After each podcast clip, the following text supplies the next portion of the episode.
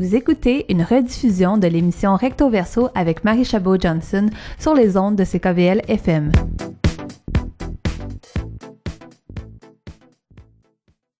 Bonjour, euh, je m'appelle euh, Marcus Freitas, DJ MKS, et je suis là l'autre moitié, une des moitiés de Toupie Collective. Nous sommes deux.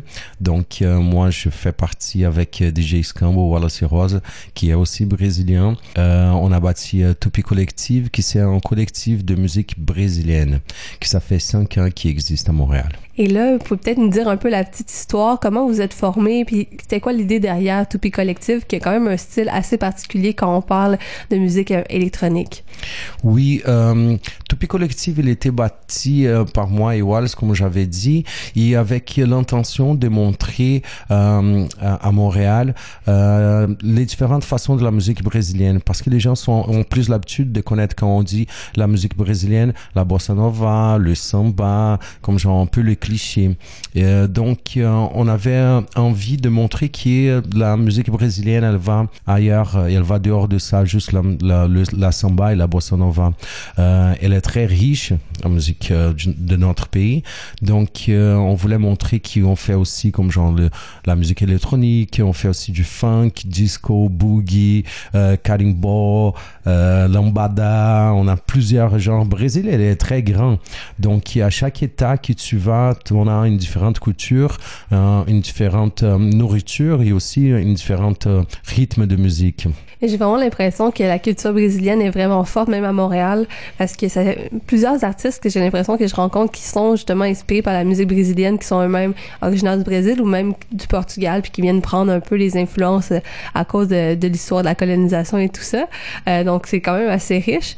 Mais donc Comment ça a été perçu par le milieu, justement, que vous vouliez tenter de, de faire ce style-là qui est un peu différent de ce qu'on voit normalement avec euh, la musique traditionnelle brésilienne? C'était super bien perçu.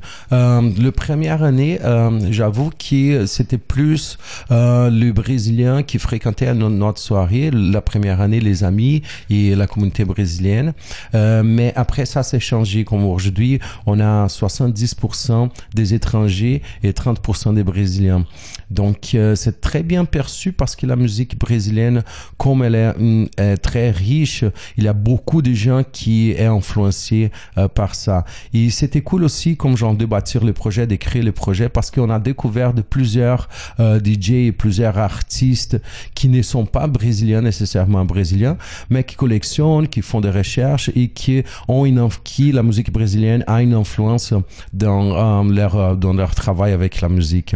Donc c'était cool de, de voir ça aussi, qui, comment la musique brésilienne elle est forte et comment les gens admirent euh, la richesse euh, de cette musique. Puis vous, vos pièces, personnellement, moi je trouve que c'est très, euh, ben, c'est ensoleillé, hein, c'est les classiques, mais je trouve que mhm. c'est vraiment de la musique de party. Et vous êtes un peu justement dans ce mode-là ces temps-ci. moi, je vous ai découvert à travers l'inauguration que vous avez participé pour les Jardins Gamelin, mais j'ai cru voir que vous allez être en spectacle pas mal tout l'été, un peu partout à Montréal. Oui. Vous avez quand même un horaire qui est très très chargé. Est-ce que vous pouvez m'en dire un peu, euh, c'est quoi les, les dates qu'on doit regarder? Mais oui, bien sûr. Euh, il a, comme comme tu avais dit, oui, il y a beaucoup, euh, c'est l'été maintenant et la musique brésilienne, elle va super bien avec l'été, avec le soleil. Ça met les gens heureuses. Donc, on va, on a à chaque mercredi au Jardin Gamelin, on fait de midi à 2 et de 4h30 à 5h30.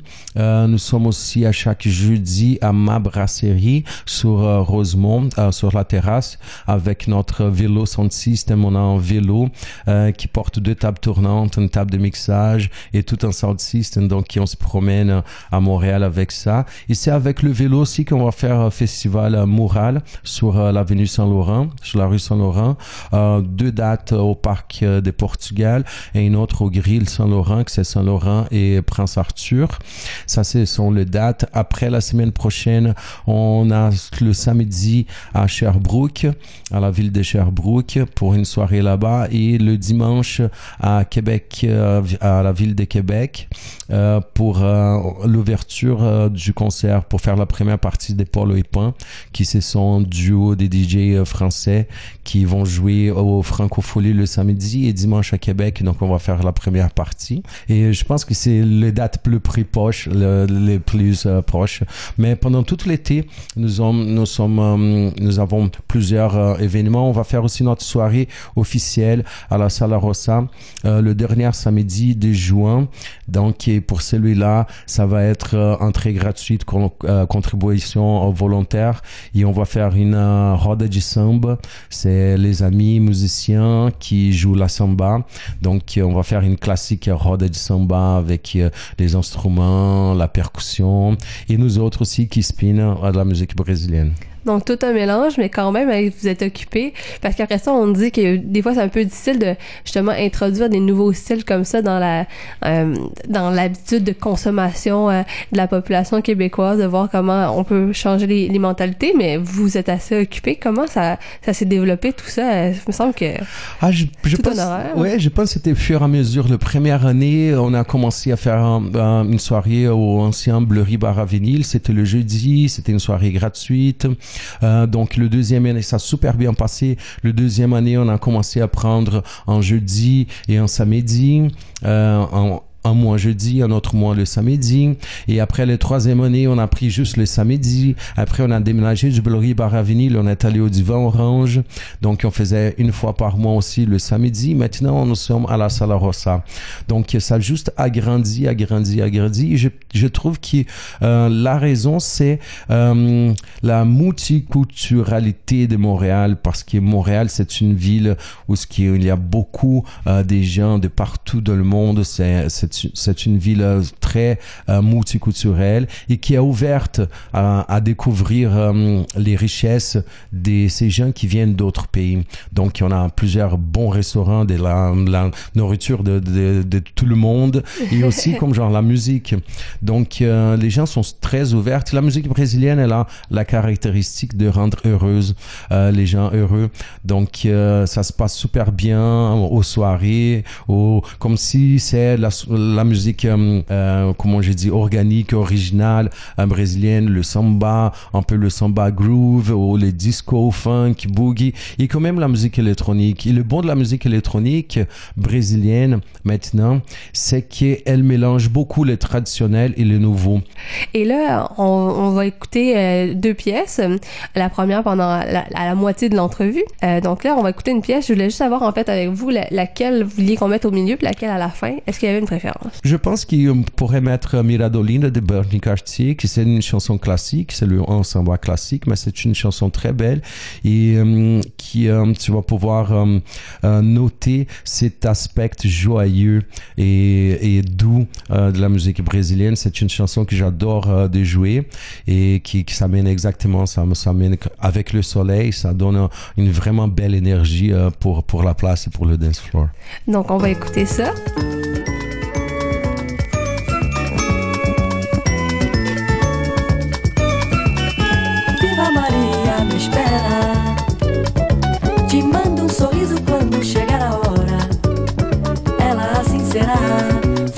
De alto mar.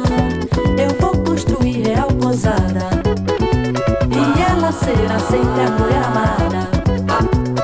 Nem Mirandolina foi tão querida. Amor condiz e duques de mentira. O sorriso da minha nega. Onde irei? Amanhã a vida inteira. Onde irei? O sorriso da minha nega. Onde irei? Amanhã a vida inteira. Viva Maria me espera. Te mando um sorriso quando chegar a hora. Ela assim será, fossa de alto mar. Eu vou construir real pousada. E ela será sempre a mulher amada. Nem Mirandolina foi tão querida. Amor condiz e duques de mentira. Sorriso da minha nega Onde irei? Amanhã a vida inteira. Onde irei? O sorriso da minha nega. Onde irei? Amanhã a vida inteira. Onde irei?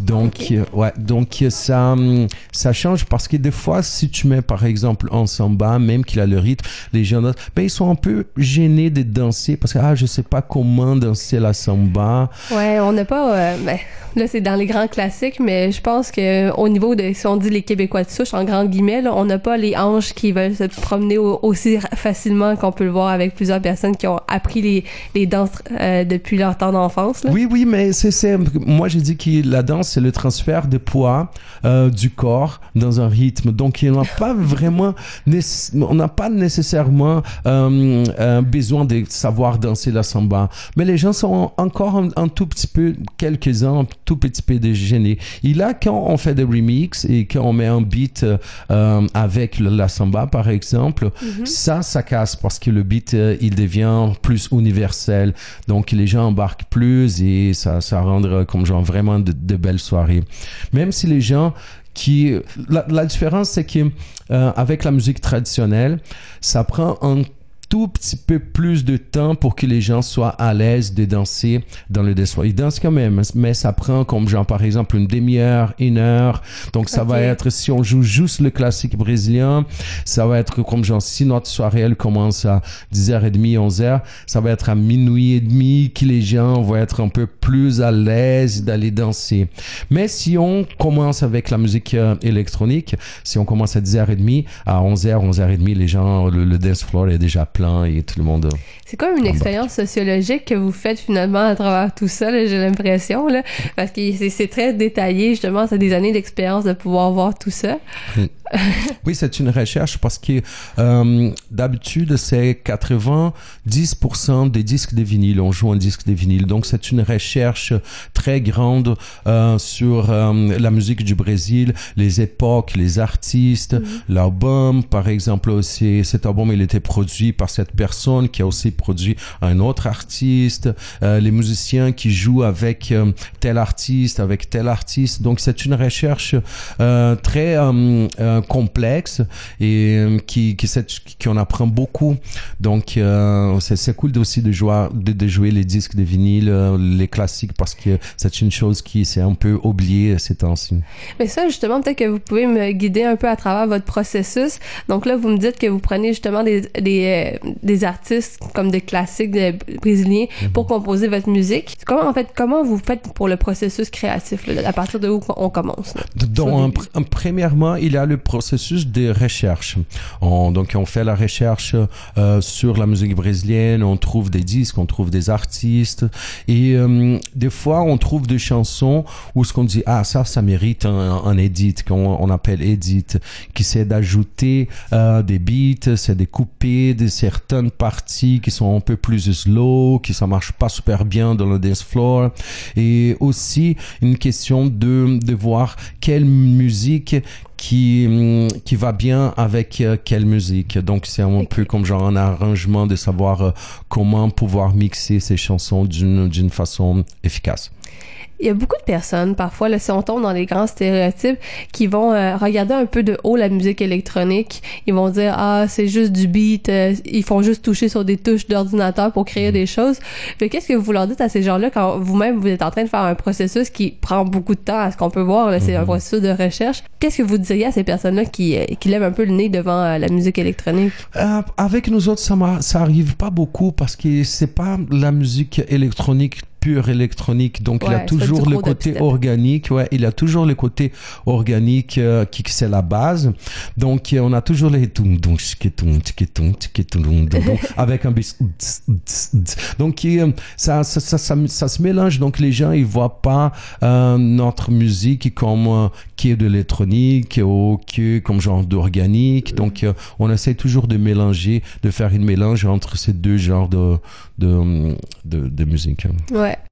Mais peut-être un peu pour conclure, vu qu'on a vu un peu l'ambiance que ça donnait, euh, on va réécouter une pièce d'un autre style. Est-ce que vous pourriez me présenter la, la prochaine chanson? Oui, c'est Emilio Santiago, Vem Comigo, un, un edit euh, euh, fait par un, un DJ brésilien qui ça fait. Emilio Santiago, c'est c'est un, un, un, artiste qui, lui, il joue... Euh, il, lui, il vient comme genre plus les années 80, 90 du Brésil et il fait un côté comme genre plus euh, boogie, disco, en même temps le samba.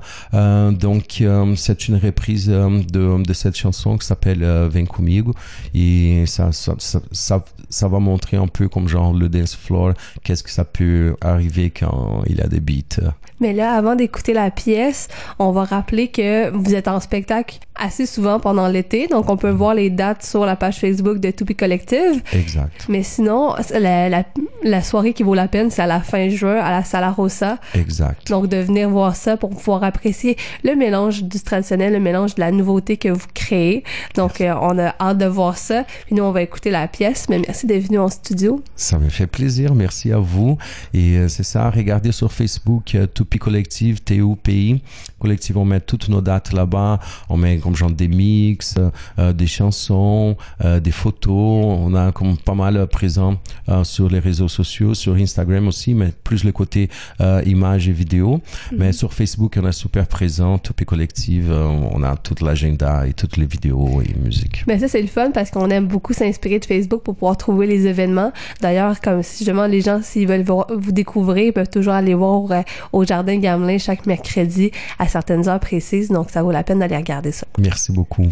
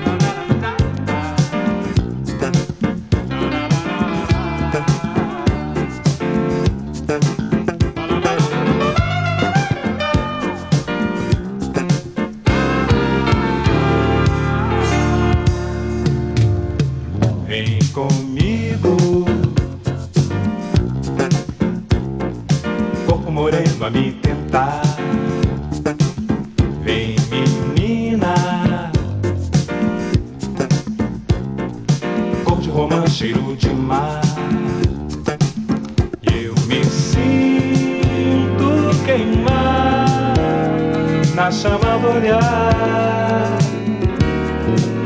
Vem comigo, vem cá. Vem que eu me deixo enfeitiçar. Vem menina, vem pra dançar. E me ilumina com esse olhar. Deixa a roda, ginga, sonsa de descanso, saravá. Deixa todo mundo louco, que é bom demais te ver dançar. Incendeia-te, o fogo.